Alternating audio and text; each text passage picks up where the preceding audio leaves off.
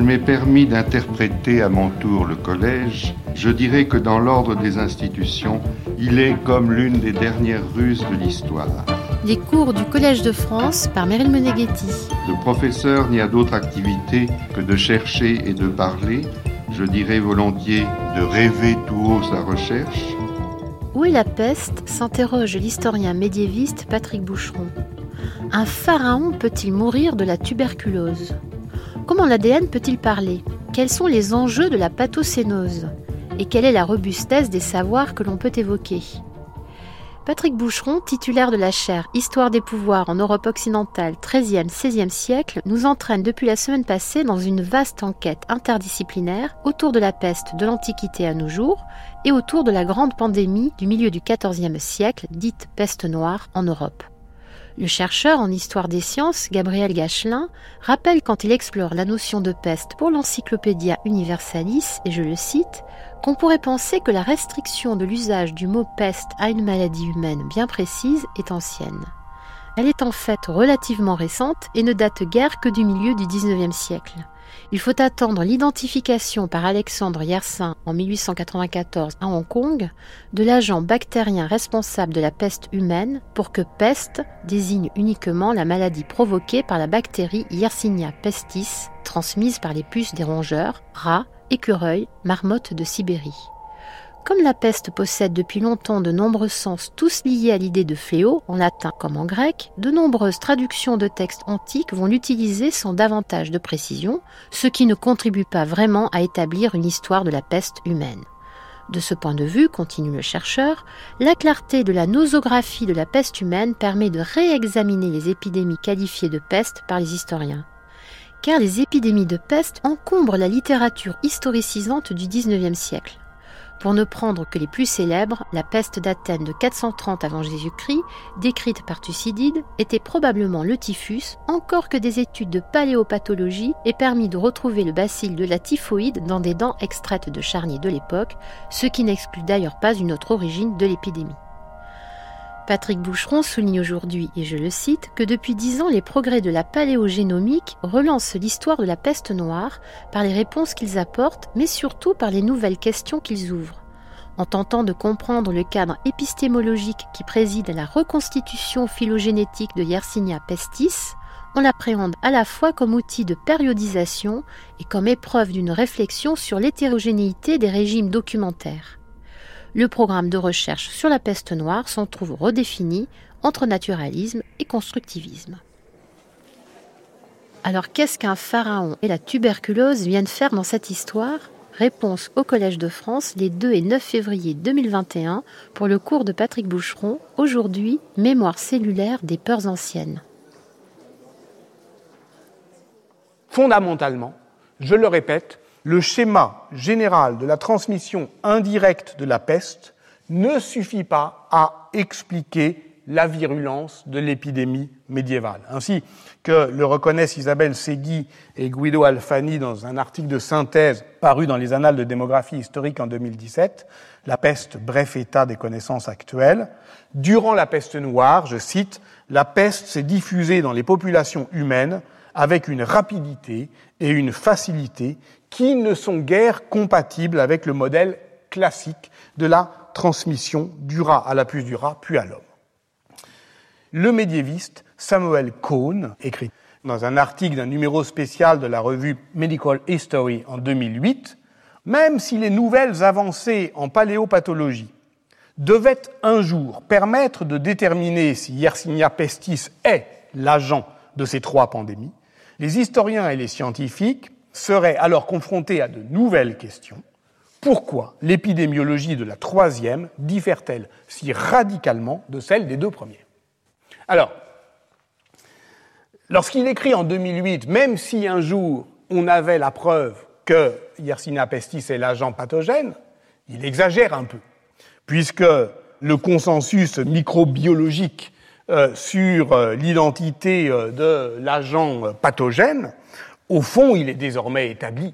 Et il est euh, établi euh, grâce aux méthodes de la génétique sur laquelle on va revenir euh, la semaine prochaine. Mais je tenais à dire d'abord que cette réponse scientifique, au fond, elle ouvre surtout d'autres questions.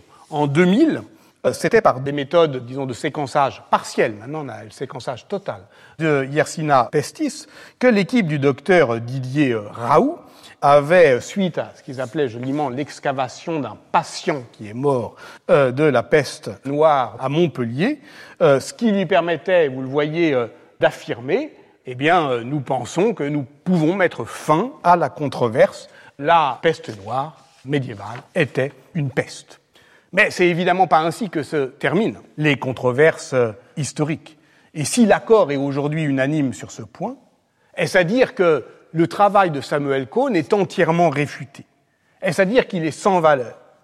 Est-ce à dire qu'il faudrait simplement suivre Samuel Cohn, comme on va le faire, sur ces autres terrains de recherche actuels, plus euh, politiques et sociales et culturels, notamment sur les rapports entre la peste noire et la persécution euh, des Juifs?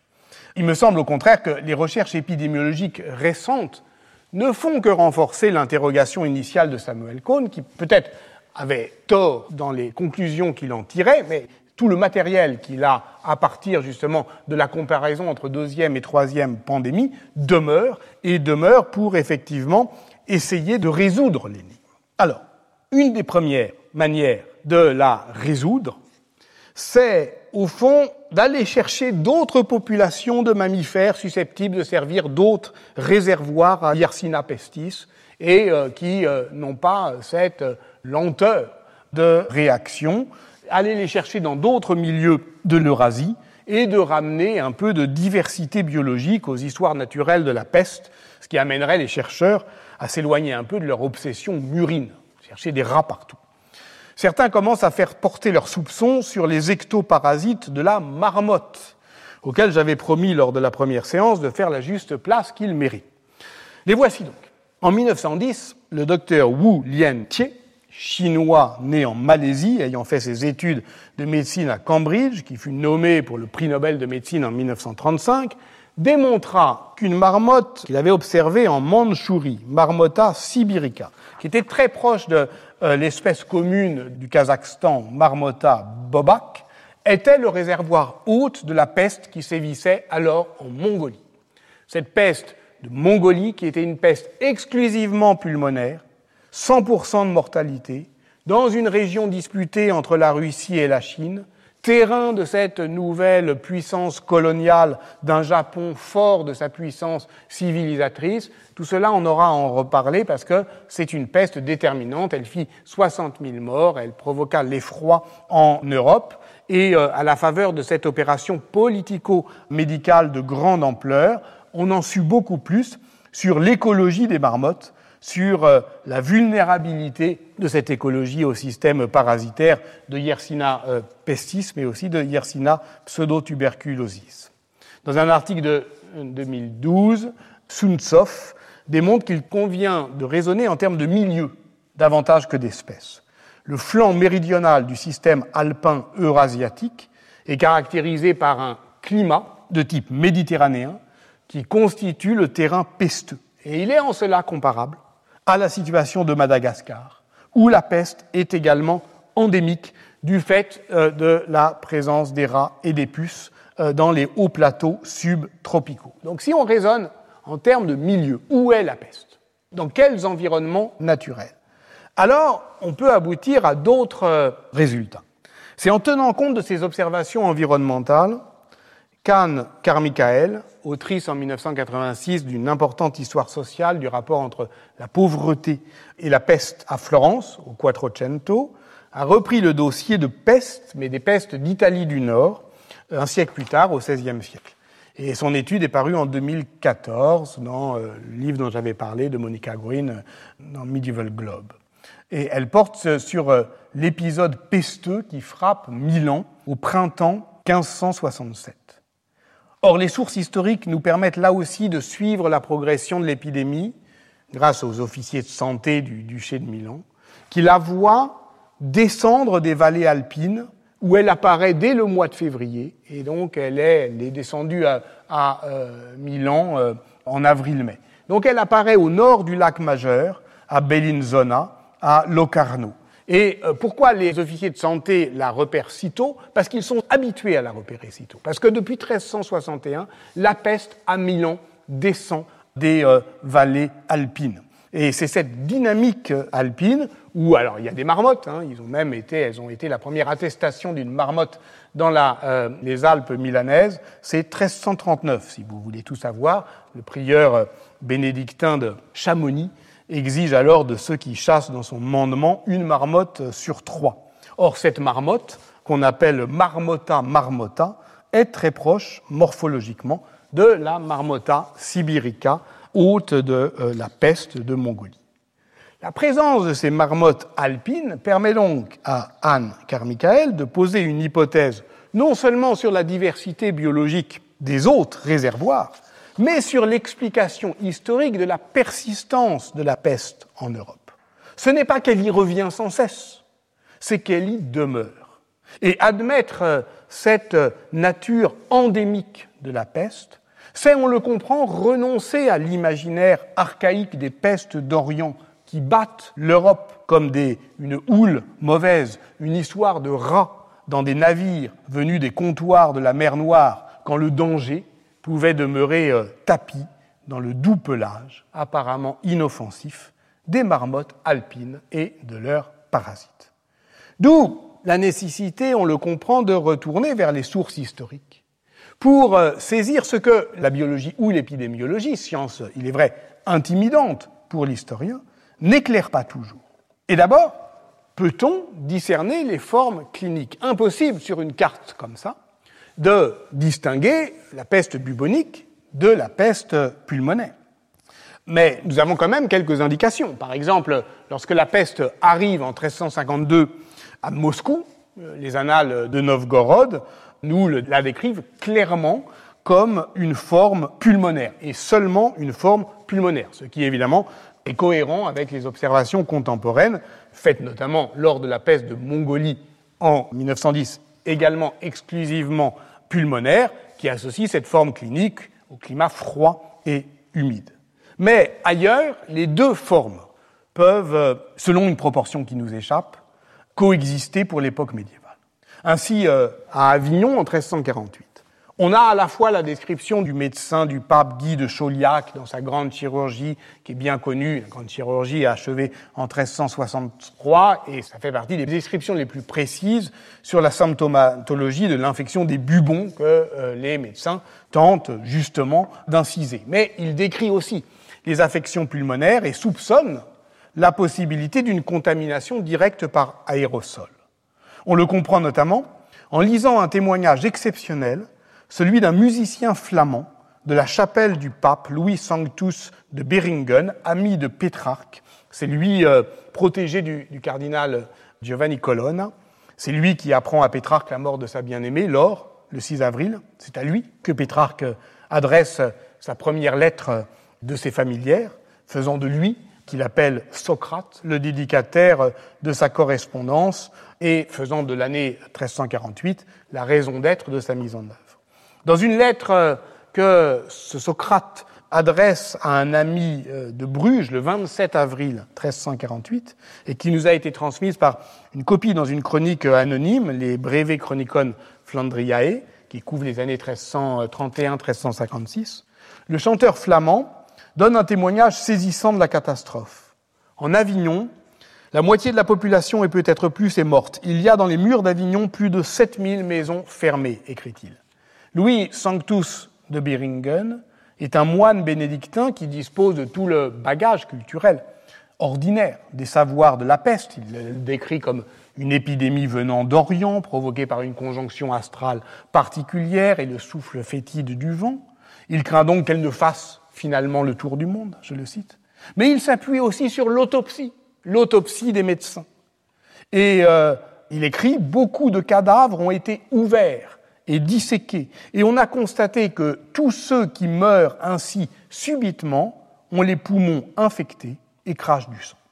Il souligne clairement la mortalité et la contagiosité de cette forme pulmonaire qui peut, dit-il, se transmettre par l'haleine. Par conséquent, quel que soit le degré de raffinement des recherches scientifiques en microbiologie, en épidémiologie, en génétique et en génomique des populations, l'analyse des pestes anciennes ne peut encore se passer de sources historiques fiables. Et les recherches les plus récentes en la matière consistent à appliquer des modèles mathématiques complexes à des sources qui sont des sources très traditionnelles de la démographie historique, à commencer par les registres paroissiaux. L'analyse pionnière est celle de Roger Schofield en 1977 à propos de la peste de Collyton dans le Devon en Angleterre pour les années 1645-1646 et elle consiste à calculer la densité de morts par ménage et à mesurer la part de contagion interhumaine dans la propagation épidémique. Ainsi, euh, il a pu également établir euh, le même euh, résultat lors de la dernière flambée pesteuse en Scandinavie. On est dans les années 1710-1711, et donc décrit que la peste commençait comme une peste bubonique et s'achevait comme une peste pulmonaire. La même technique a été utilisée par Guido Alfani et Samuel Cohn, qui cherchaient toujours effectivement des preuves pour son hypothèse, puis plus tard dans un article plus récent Marco Bonetti, dans le cas de Nonantola. Nonantola, c'est une communauté rurale de l'Italie padane, au nord-est de Modène, qui est frappée par la fameuse peste de 1630. Or là, c'est intéressant parce qu'on a un recensement fiscal de 1629 qui permet d'identifier, juste avant donc l'arrivée euh, de la peste, 3439 habitants répartis en 626 foyers fiscaux.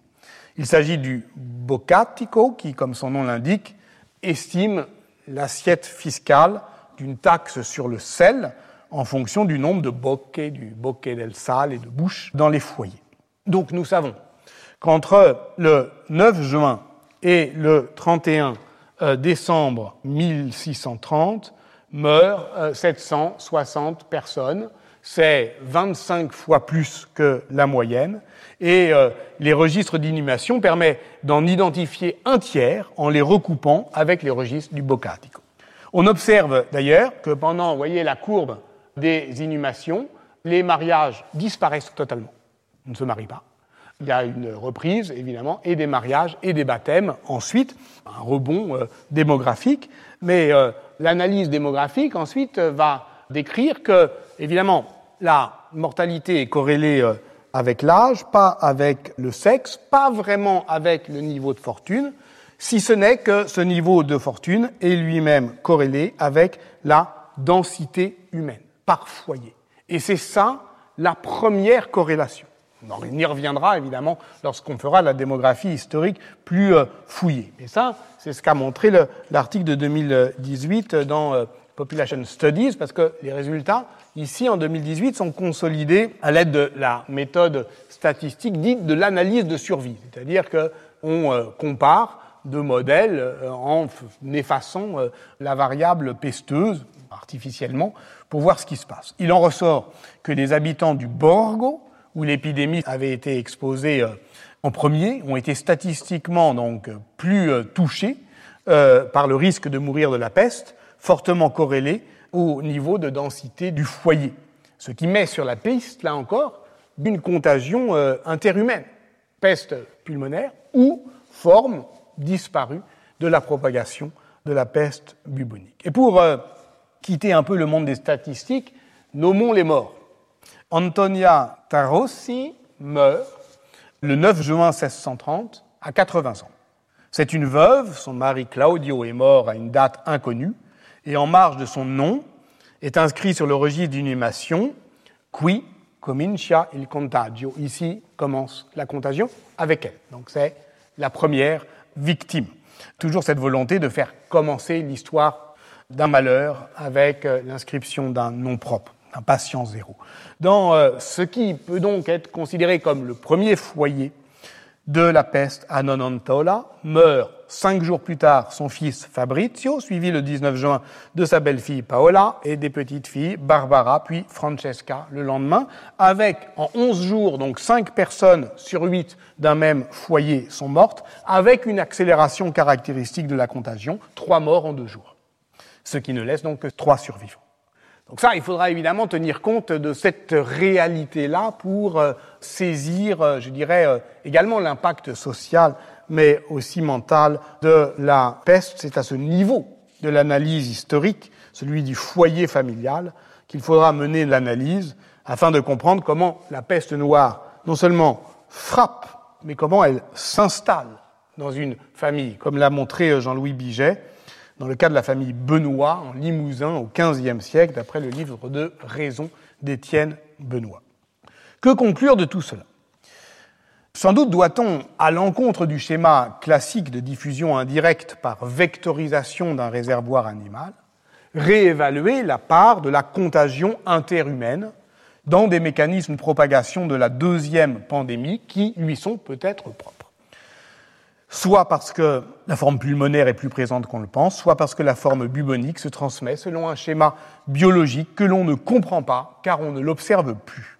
Et c'est, d'une certaine manière, euh, la limite de cette euh, méthode que j'ai exposée depuis la semaine dernière euh, avec Alexandre Yersin. Cela expliquerait pourquoi, même si on se limite aux données de 1348, les mortalités les plus élevées sont toujours relevées parmi les communautés religieuses et monastiques, qui vivent confinés dans des bâtiments souvent en pierre, donc on peut supposer effectivement que les rats ne sont pas aussi nombreux qu'ailleurs.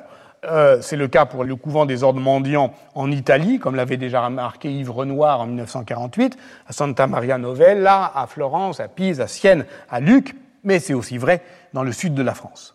Henry Knighton, chanoine de Leicester, qui détestait les ordres mendiants, consigne l'hécatombe dans son chronicone de manière assez peu charitable. Je le lis. Parmi les carmes d'Avignon, 66 moururent avant que les citoyens ne s'aperçoivent du désastre.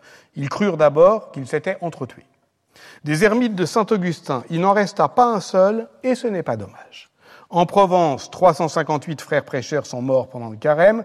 De même, à Montpellier, sur 140, il n'en reste que 7. 7 aussi à Maglone sur 160, c'est encore assez. À Marseille, sur 150 frères mineurs, il n'en resta pas un seul, c'est bien ainsi. il n'est pas impossible que la haine l'aveugle, qu'il exagère un peu, cela devrait d'ailleurs inspirer un peu plus de prudence aux historiens qui, comme Samuel Cohn d'ailleurs, usent de ces données chiffrées directement, mais au moins ça prouve que pendant la peste, les affaires continuent, je veux dire, au sein de l'Église, la haine entre ordres religieux. Ainsi donc, l'histoire peut se faufiler, malgré tout, par cette porte étroite, plus petite encore que le chat d'une aiguille, qu'une piqûre de puce, porte d'entrée euh, du tueur microscopique dans le corps humain, euh, par lequel j'ai choisi euh, de faire passer ce récit. L'histoire peut s'y faufiler, non pas du fait de ses grandeurs, on ne fera pas ici le récit majestueux de la mort noire, mais, on l'a vu avec Henry Knighton, de ses petitesses. Ici, une nonagénaire qui meurt à Nonontola, là, un chanoine qui bougonne à Leicester. J'ai intitulé la séance qui s'achève aujourd'hui Yersina Pestis, Histoire naturelle, sans me décider s'il me fallait la proposer au singulier, à la Buffon, ou au pluriel, comme Pline l'Ancien. Là encore, ce qui est mis à l'épreuve, c'est notre capacité à raconter l'histoire. Voltaire, dans son dictionnaire philosophique portatif, croyait pouvoir trancher. Il y écrivait en 1764 L'histoire naturelle, improprement dite histoire, est une partie essentielle de la physique. Nous sommes euh, les enfants de l'Anthropocène, désireux de faire société par la composition des mondes, et nous en sommes moins certains qu'aujourd'hui, que l'histoire naturelle, ce n'est pas de l'histoire c'est que l'on ne manie plus impunément euh, les notions de nature, ni d'ailleurs celles d'histoire, et de ce point de vue-là, nous ne sommes pas seulement séparés de la génération de Voltaire, mais de celle de Henri Mollaret et de Jacqueline Brossolette. Histoire naturelle de Yersinia Pestis, donc, pourvu qu'elle ne soit ni naturaliste, ni historiciste. Comme on le verra la semaine prochaine, cet effort narratif met à l'épreuve la dichotomie trop sommaire entre naturalisme et constructivisme, puisque c'est à cette réflexion épistémologique que nous convie le tournant génétique de nos savoirs euh, sur la peste, obligeant l'histoire des sciences à en rematérialiser euh, l'approche parce que Stéphane Van Damme a appelé récemment la seconde nature. Je vous laisse au seuil de cette réflexion en la donnant seulement à voir par l'entremise, j'allais dire par euh, l'entrebâillement de ce tableau de Gros. Bonaparte visitant les pestiférés de Jaffa, que je ramène euh, à nouveau euh, sous nos yeux. Parce que j'y vois une image zébaldienne. Si je me décide malgré tout à risquer ce titre, Yersina Pestis, histoire naturelle, peut-être avec des S entre parenthèses, c'est en pensant à l'auteur de de la destruction comme élément de l'histoire naturelle. C'est en me souvenant que Zébald écrit après la nature, qu'il écrit après l'histoire, que ses récits euh, en lambeaux explorent par fragments un déni de mémoire. Des récits en lambeaux, oui, du fait de ce qu'il appelle l'effroi abyssal, menaçant alors de saisir tous ceux qui ouvrant réellement les yeux au milieu des ruines, décident aussi de ne pas voir. C'est la science qui aujourd'hui nous met sur la voie. En donnant des réponses nouvelles à des questions anciennes, elle pose de nouvelles questions. Et la tâche de l'historien est peut-être aussi de montrer que certaines de ces questions nouvelles peuvent recevoir des réponses anciennes. La transmission de Yersinia Pestis garde son mystère, dans les années 80, je l'ai dit, l'historiographie avait les yeux rivés sur les trafics commerciaux qui sillonnaient la Méditerranée et les rats dans les cales des navires. Aujourd'hui, elle lève les yeux vers l'histoire environnementale des marmottes alpines. Si l'on veut écrire quelque chose comme de la peste comme élément de l'histoire naturelle, il nous faut donc produire un récit à la fois global et discontinu. Comme Zébald, nous devons donc travailler à restaurer la lisibilité de l'histoire en faisant droit à la constellation des images. Et ce travail, qui est un travail de montage, qui euh, fait suite au style des pasteuriens dont je parlais la semaine dernière, qui vise à traverser les disciplines, eh bien, ce travail, donc, de rendre lisible l'histoire, produit des montages, y compris par le travail euh, fictionnel. Ainsi, euh, dans cette image, sur laquelle je vous quitte cette semaine, dans De la destruction euh, comme élément de l'histoire naturelle, Zébal décrit ceci. Même s'il s'agissait là des preuves indubitables d'une catastrophe s'étendant au pays tout entier, il n'était pas toujours simple de collecter des renseignements plus précis sur les modalités et l'ampleur de la destruction. Le besoin de savoir était contredit par la tendance à fermer les yeux parle euh, de la destruction des, villes allemandes sous euh, les bombardements alliés. Mais peu importe ici. Le besoin de savoir était contredit par la tendance à fermer les yeux. L'un et l'autre se montrent ici. Et voilà pourquoi je disais que l'image baille. Bonaparte brave la mort en défiant la contagion. Il est le roi Christ qui touche les écrouelles, mais il est aussi Saint Thomas qui doute du sacrifice du Christ. Il est celui qui veut voir pour croire et qui, ce faisant, ne sait pas ouvrir les yeux sur la vérité. Voilà pourquoi il est encadré euh, par deux, euh, deux figures d'ombre que vous ne voyez pas très bien, mais que je vous signale. Ici, euh, une figure presque goyesque, un homme aux yeux écarquillés. Là, celui que je vous montrais, un homme aux yeux bandés. Et peut-être faut-il, pour comprendre ce que l'on a à comprendre pour rendre euh, lisible l'histoire, pour euh, aborder euh, du même front la peste des modernes et la pestis des anciens, voir et ne pas voir, croire et ne pas croire, savoir ce que l'on sait aujourd'hui et ne pas savoir ce qu'ils ne savaient pas, eux, hier. Au matin du 26 septembre 1976, on avait déroulé le tapis rouge sur le tarmac de l'aéroport du Bourget. Il y avait la garde républicaine, il y avait la secrétaire d'État aux universités, Alice Saunier-CIT. Tous accueillaient un chef d'État dont c'était la première visite à Paris. Son avion militaire avait décollé du Caire quelques heures auparavant, le Caire, où nous étions la semaine dernière pour évoquer la vitesse de propagation de la peste en 1801, puis en 1430. Mais le voyage euh, dans le temps auquel je vous convie aujourd'hui sera de plus longue portée, car le souverain auquel on rendait les hommages militaires en 1976 était le troisième pharaon de la 19e dynastie, Ramsès II, Né 3000 ans auparavant, vers 1304 avant notre ère, Ramsès II à la conquête de Paris avait titré euh, Paris Match en couverture quelques mois auparavant. Une exposition devait lui être consacrée euh, au Grand Palais, une exposition qui allait faire date dans l'histoire de la massification des grandes expositions euh, spectaculaires.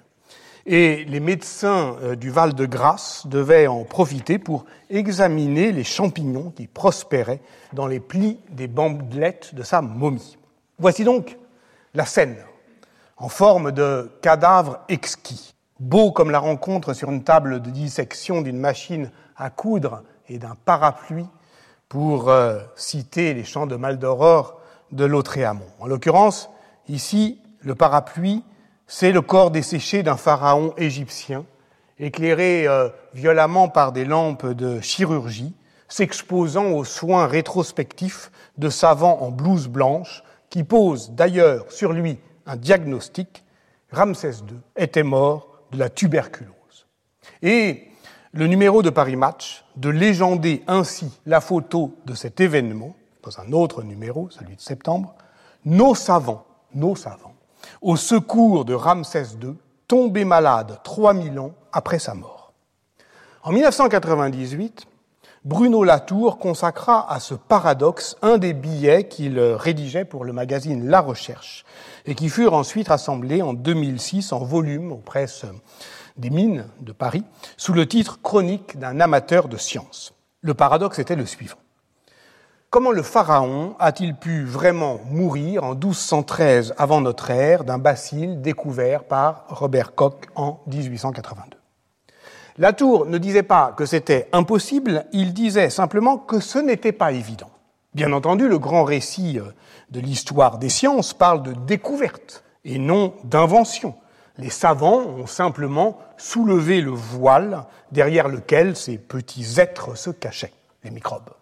C'est donc que les microbes existaient avant d'être nommés, à la différence des objets techniques, et tandis qu'un énoncé tel que Ramsès II a été fauché par une rafale de mitrailleuses est un anachronisme trivial, Ramsès II est mort de la tuberculose est un anachronisme plus subtil que l'on peut aisément neutraliser par une périphrase du type de celle que j'utilise depuis six semaines parlant de la peste. Ramsès II est mort de ce que nous identifions aujourd'hui comme étant la tuberculose. Les adversaires du relativisme épistémologique se sont acharnés sur euh, ces quelques pages de Bruno Latour, car ils croyaient pouvoir y reconnaître le symptôme d'une dérive dangereuse de la pensée euh, contemporaine dite postmoderne. Celle-ci glisserait vers un constructivisme des faits eux-mêmes, refusant de considérer la réalité autrement que comme un effet du langage qu'il énonce. Ainsi, par exemple, dans un livre traduit en français par Agone en 2009 sous le titre La peur du savoir, j'y reviendrai, La peur du savoir, sur le relativisme et le constructivisme de la connaissance, le philosophe euh, américain Paul Bogossian n'avait guère de mal à mobiliser les outils de la philosophie analytique pour démonter, pour désosser littéralement un texte, celui de Latour, dont il feignait euh, d'ailleurs, comme tous ses censeurs implacables depuis, d'ignorer le statut même. Au fond, euh, c'est une chronique dans un magazine grand public, volontiers euh, provocatrice et rigolarde, qui n'avait d'autre but que de troubler l'évidence. Parce que c'est bien une évidence. Bruno Latour fait sciemment une lecture maximaliste de la phrase fameuse de Gaston Bachelard La science construit ses objets, feignant de confondre objet de connaissance et objet du monde. Oui, le bacille de Koch pouvait bien exister dans les poumons des hommes avant de devenir objet scientifique.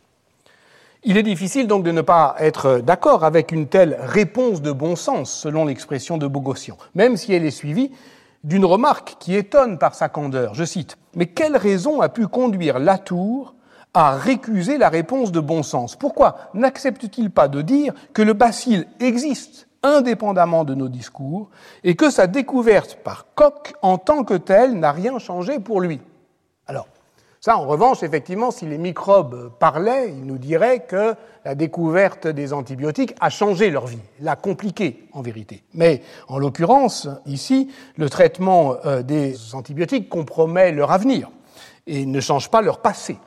Il faudrait donc euh, savoir distinguer avec Jan euh, Hacking, je pense notamment, mais pas seulement, à son livre qui a été traduit en 2001 sous le titre Entre science et réalité la construction sociale de quoi Savoir distinguer donc entre les sciences qui sont soumises à ces effets de boucle où les objets peuvent réagir à leur catégorisation et les sciences où ces mêmes objets demeurent indifférents à cette même catégorisation. Cette distinction, dit Hacking, est affaire de style. Et nous retrouvons là d'ailleurs cette notion que j'avais mobilisée il y a deux semaines à propos des écrits de Yersin pour euh, décrire cette capacité à trancher de biais le corps des disciplines. Ce style, eh bien, d'une certaine manière, il sépare différemment que euh, l'évidence voudrait bien l'énoncer, euh, sciences sociales et sciences de la nature. Voilà pourquoi il peut être efficace de penser avec Hacking ou d'après lui une réélaboration de la notion de naturalisme au sein même des sciences sociales. C'est ce que je suggérais en toute fin de séance dernière. Dans un volume publié en 2007 sous la direction de, Michel de Fornel et Cyril Lemieux, Naturalisme vs constructivisme, qui consistait justement à, desserrer l'étau d'une opposition binaire entre réalité naturelle et construits sociaux, Étienne Anheim et Stéphane Giovanni ont suggéré quelques pistes de réflexion intitulées La nature, la construction sociale et l'histoire, remarque sur l'œuvre de Jan Hacking. Et au passage, il ne me semble pas euh, totalement, disons, accidentel qu'une telle prise de position puisse venir de médiévistes. Parce que ces médiévistes appartiennent à une euh, génération qui, disons, a failli se laisser intimider par un hypertextualisme qui, euh, ramené dans les catégories de la querelle des universaux, renverrait à ce que l'on pourrait appeler, disons, un nominalisme radical. C'est celui, par exemple, d'Alain Guéraud, qui, dans l'avenir d'un passé incertain, quelle histoire du Moyen Âge au XXIe siècle, fustigeait le médiéviste qui, je le cite, crédule par profession, se risquerait à traduire vinéa par vigne dans une charte du XIe siècle. Je le cite encore, non pas une erreur ou un contresens, mais une pure et simple absurdité. Pourquoi? Parce que matériellement, sic, une vinéa de l'an 1000 ne ressemble pas à une vigne d'aujourd'hui, parce que la vinéa renvoie à la traduction euh, latine de euh, la Bible, où elle a un tout autre sens, proprement intraduisible. Et c'était d'ailleurs intéressant que ce livre, qui a tant impressionné les médiévistes, postulaient l'intraductibilité fondamentalement. Provocation, là, encore, le sens de l'humour en moins. La conclusion euh, n'est pas sujette à discussion, écrivait euh, Alain Guéraud. Elle l'est, évidemment, pourvu qu'on ne se laisse pas euh, impressionner par son ton péremptoire.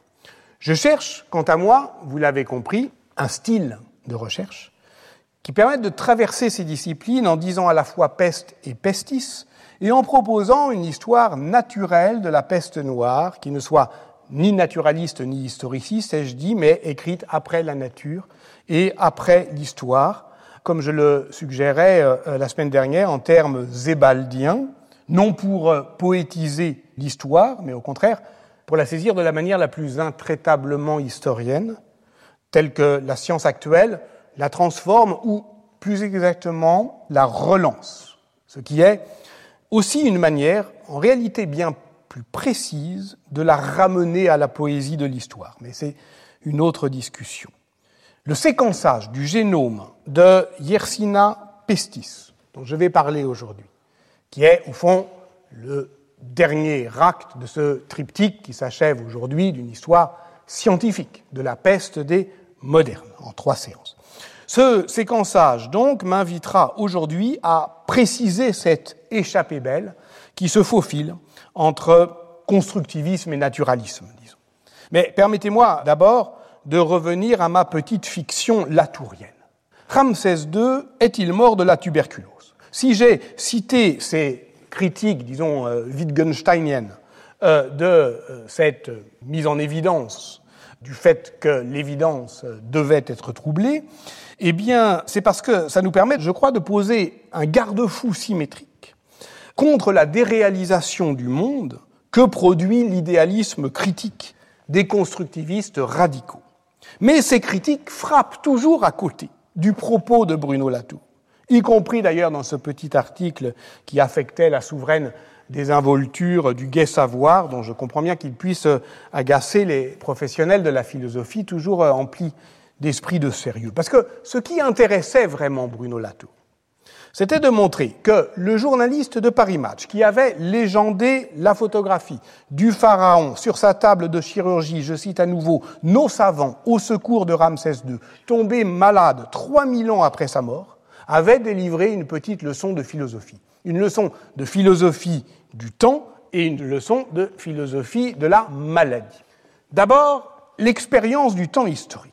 On comprend bien, avec cet exemple, qui ne se déroule pas de manière euh, linéaire, à l'horizontale d'un étalement euh, chronologique, mais qu'il s'empile de manière, euh, disons, verticale au fur et à mesure d'un temps qui pèse, qui se compresse, qui s'enfouit lentement, tout en menaçant de ressurgir, ce qui correspond d'ailleurs évidemment bien mieux à notre expérience psychique que, disons, la frise des écoles de notre enfance.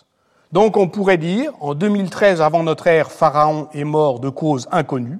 3000 ans plus tard, en 1973, on peut dire qu'il est mort d'une cause parfaitement connue, la tuberculose. Mais le temps est irréversible, nous ne sommes pas dans un roman de science-fiction, on ne peut pas transformer le passé, donc Ramsès II est toujours mort d'une cause inconnue, mais depuis 1973, nous pouvons dire qu'en 1213 avant notre ère, Ramsès II est aussi mort d'une cause connue la tuberculose. Et cela, effectivement, ça permet de remplir de biais une même date de connaissance qu'on acquiert progressivement. Quelle est l'utilité d'une telle formulation? Eh bien, elle offre à l'histoire, selon moi, la possibilité de produire des expériences de pensée à partir des résultats des sciences expérimentales et sans déroger aux règles ni de l'une ni de l'autre. Claude Bernard les a d'ailleurs énoncés en 1865 dans son introduction à la médecine expérimentale. On donne généralement le nom de découverte à la connaissance d'un fait nouveau. Mais je pense que c'est l'idée qui se rattache au fait découvert qui constitue en réalité la découverte. Tout est impeccable sur le plan logique, imparable dans cette euh, formulation, y compris d'ailleurs le mot de réalité qui y tombe si parfaitement juste. Mais cette conception stricte de la science euh, expérimentale, eh bien, d'une certaine manière, elle n'en ouvre pas moins des possibles pour l'histoire. Et c'est ce que j'appelle souvent, en termes benjaminiens, ouvrir le temps passé au futur de l'histoire. Sauf que là, ça se rematérialise, ça se démétaphorise avec justement les, je ne veux pas dire avancées, mais les, euh, les défis de la science. Ça dessine un programme de recherche très précis qui nous permet de revenir à l'année 1348, comme le suggère Bruno Latour, de biais pour en densifier la description au fur et à mesure que s'y accumulent les découvertes. Ainsi, ce qui fait effraction dans la vie d'Aleiceta Paola à Marseille en mars 1348 se trouve pour nous affecté d'abord par la lecture de l'article d'Alexandre Yersin, La peste bubonique à Hong Kong 1894, mais aussi celle de Sigmund Freud, Deuil et mélancolie 1915, puisqu'on ne peut pas faire à l'inconscient le coup du bacille de Koch. Il existait bien, sans doute, quelque part, avant d'être découvert, même si le fait de le découvrir affecte, là encore, sa vie propre. C'est en ce point que s'articule expérience du temps historique et expérience de la maladie, puisque j'ai dit que cette euh, légende, au fond, euh, eh nous proposait une double leçon de philosophie. L'une et l'autre étant d'ailleurs expérience historique du temps et expérience de la maladie euh, mise à l'épreuve, épreuve fictionnelle d'une expérience de pensée, dans cette scène postmoderne où Ramsès II devient le patient de la médecine moderne, pour le coup, euh, patient et bien trouvé, 3000 ans après sa mort. On n'est pas tout à fait malade de la même maladie dès lors qu'on est pris en charge par le corps médical qui nomme et traite cette maladie. Tant que je suis loin de l'hôpital, je ne sais jamais ce que j'ai. C'est aussi le cas de Ramsès II, avant de pénétrer en grande pompe dans ce que Gaston Bachelard appelait la cité des travailleurs de la preuve. Le paradoxe latourien est donc dépendant d'un fait de langue. Le mot maladie confond en français ce que l'anglais sépare en distinguant illness, disease et sickness. À la suite d'une proposition classique du psychiatre Horacio Fabrega en 1972, l'anthropologie de la médecine a fait sienne cette distinction. Illness, ça désigne l'expérience subjective d'un état de santé qui peut être altéré par une douleur, un malaise, une souffrance ou rien de tout ça. Disease est le nom de cette altération biologique dans une nosographie scientifique. Sickness est la réalité socioculturelle de cette maladie dès lors qu'elle est identifiée par un médecin nommé, désigné, ce qui assigne à son malade inévitablement un rôle social. Je tousse, dit Ramsès II, illness. C'est la tuberculose, disent nos savants 3000 ans après sa mort. Disease. Le pharaon devra donc désormais, s'il le souhaite, jouer le rôle du tuberculeux. C'est en tout cas ce que très justement le journaliste de Paris Match appelle tomber malade.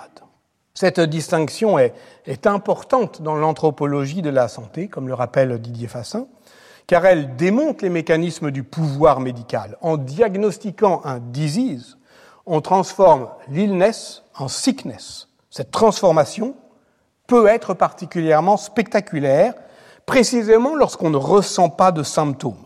Dans le cas du coronavirus disease 19, en se faisant tester, on devient sick, c'est-à-dire qu'on va devoir se conformer assez strictement un rôle social plutôt exigeant, s'isoler, etc., sans parfois avoir ressenti une quelconque illness, si on en a une forme asymptomatique.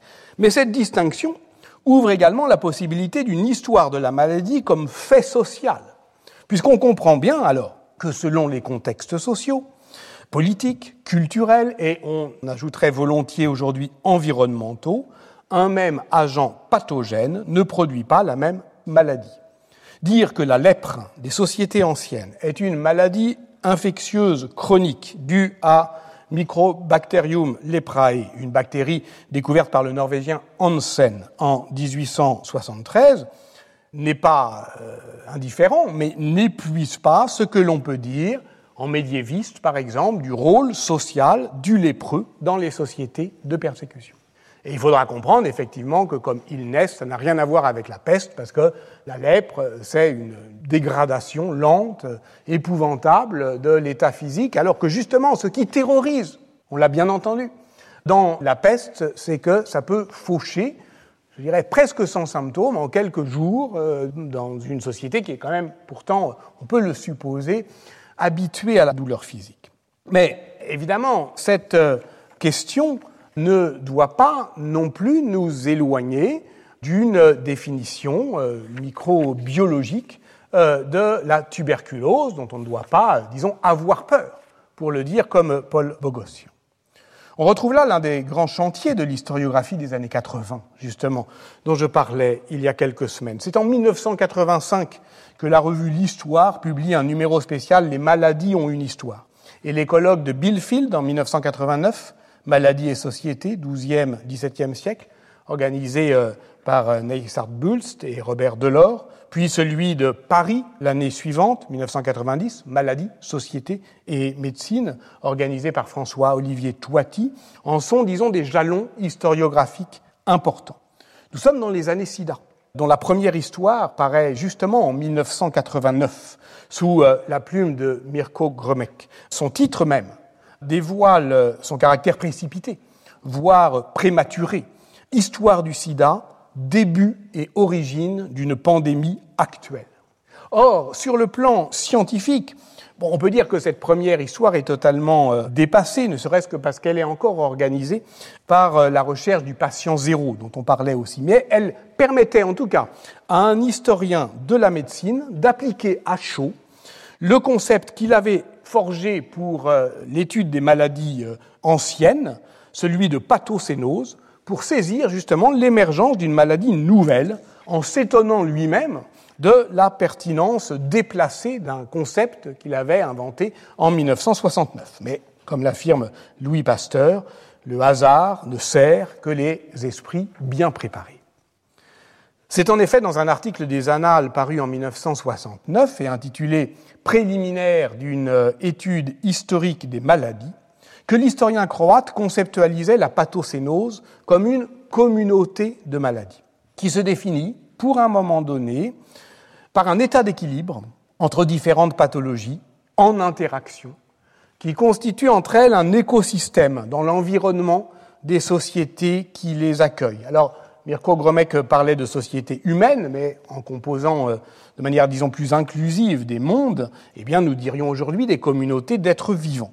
Chaque pathocénose est caractérisée par une maladie dominante qui, lorsqu'elle disparaît, laisse la place à d'autres. Le 8 mai 1980, l'OMS déclarait officiellement la disparition de la variole, la seule maladie infectieuse d'origine virale à ce jour totalement éradiquée dans le monde, ce qui a pu conforter les pays développés dans la certitude, somme toute d'origine coloniale, on l'a vu là aussi, que les maladies infectieuses ne pouvaient être que des maladies tropicales et infectieuses. Dans le cas du sida, qui surgissait précisément à ce moment-là, le paradoxe est que le concept de pathocénose introduisait la longue durée dans l'histoire des maladies et se rendait immédiatement disponible pour décrire l'histoire au temps présent d'une maladie émergente. Dans un livre collectif qui est paru en 2016 sur le concept de pathocénose de Gromec, une conceptualisation de l'histoire des maladies, les démographes Jacques Vallin et Franck Mesley montrent son utilité comme outil de périodisation pour scander les différents âges des transitions sanitaires. Dans ce schéma, la peste noire correspondrait au début de la septième pathocénose, qui durerait jusque dans les années 1550, au cours desquelles, la lèpre ayant presque totalement disparu en Europe, les attaques de peste se faisant moins nombreuses, la diphtérie se répand avec de nouvelles épidémies dues au typhus exanthématique et à la syphilis importée d'Amérique. C'est la fameuse unification microbienne du monde d'Emmanuel Leroy-Ladurie. En tout cas, il est faux de dire que la peste se soit retirée devant le choléra, et Mirko Gromek tente de comprendre pourquoi, au fond, elle s'est effacée, ou en tout cas pourquoi elle a cessé de dominer la pathocénose bien avant qu'un traitement efficace ait été mis au point c'est que contrairement à la lèpre, affirme-t-il, la peste est une maladie relativement récente. Alors il le dit comme ça, mais il n'a pas tort, on va le voir. Et, je le cite encore, 1969, l'homme n'est que son hôte secondaire, subsidiaire, et, d'un point de vue non anthropocentrique, peu important. En clair, Yersinia pestis n'a pas vraiment besoin de nous. C'est avec euh, certains rongeurs, le rat, la gerbille, la marmotte, qu'il réalise l'équilibre biologique hôte-parasite. Autrement dit, et je cite à nouveau Gremec, le bacille de la lèpre et l'homme paraissent mieux adaptés l'un à l'autre que ce dernier ne le serait au bacille de la peste. Et voilà pourquoi il est si violent avec la pauvre humanité, faisant se succéder des flambées paroxystiques et voilà pourquoi ne s'est pas réalisée cette évolution euh, assez commune, en tout cas possible, des maladies infectieuses vers des formes toujours plus contagieuses, mais toujours moins virulentes, comme par exemple la rougeole. Aujourd'hui, ce sont les progrès fulgurants de la génomique des populations qui fournissent les principales réponses aux interrogations du Mirko Gromek, tout en posant évidemment, ce que je vais tenter de montrer, d'autres questions aux historiens. Prenons d'abord le cas de la tuberculose, qui a frappé Ramsès II en 1230 avant notre ère comme disease et en 1976 comme sickness. Elle est aujourd'hui l'une des trois principales maladies infectieuses dans le monde, avec 10 millions de nouveaux cas et 1,7 million de morts par an. 1,7 million de morts par an. C'est la difficulté, effectivement, en épidémiologie moderne de ce qu'on appelle le dernier kilomètre. on n'est pas loin, mais on n'y arrive pas. Pourquoi? Robert Koch, ok, euh, découverte de la mycobactérie, 1882, génome de cette bactérie, séquencé en 1998. Nous savons donc aujourd'hui que 10% seulement de la population infectée par cette euh, bactérie développeront la maladie. Plutôt plus, plutôt moins, euh, selon euh, les régions du monde. Des recherches récentes en génomique des populations ont montré que les causes de cette vulnérabilité seraient à chercher dans le patrimoine génétique, une mutation homozygote du gène TYK2, si vous voulez tout savoir, variant P1104A, exposerait aux formes cliniques de la maladie.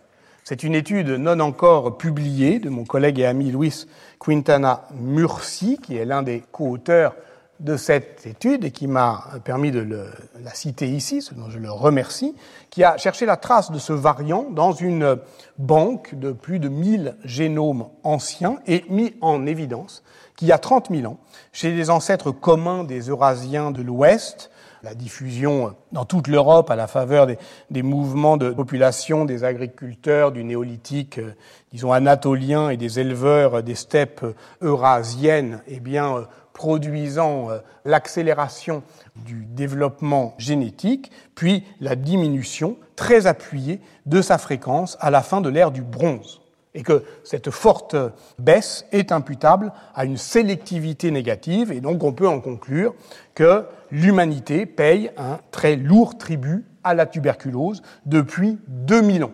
On estime même que le bilan cumulé en Europe de la tuberculose, c'est un milliard de morts. Là, vous allez le voir, on n'en est pas encore là pour la peste. Mais on voit bien ce que ça peut euh, donner comme, disons, profondeur historique.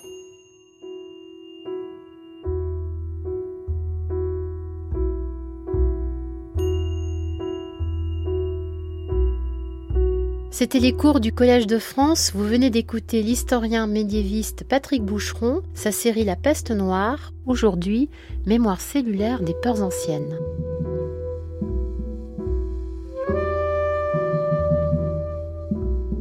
Sur les sites de France Culture et du Collège de France, vous retrouverez tous les liens, la vidéo et les informations autour de cette diffusion, ainsi que l'ensemble des cours de Patrick Boucheron.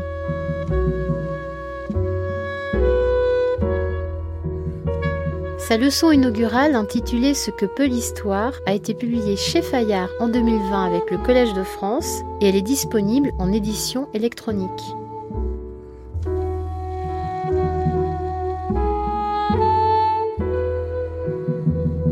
Son livre La trace et l'aura, vie posthume d'Ambroise de Milan, 4e, 16e siècle, a été publié en point seuil en avril 2021.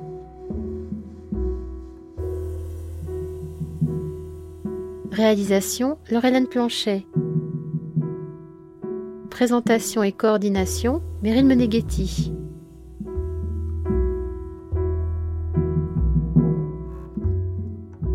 Demain, Winter is coming, 6e, 8e siècle, au commencement de la fin du monde.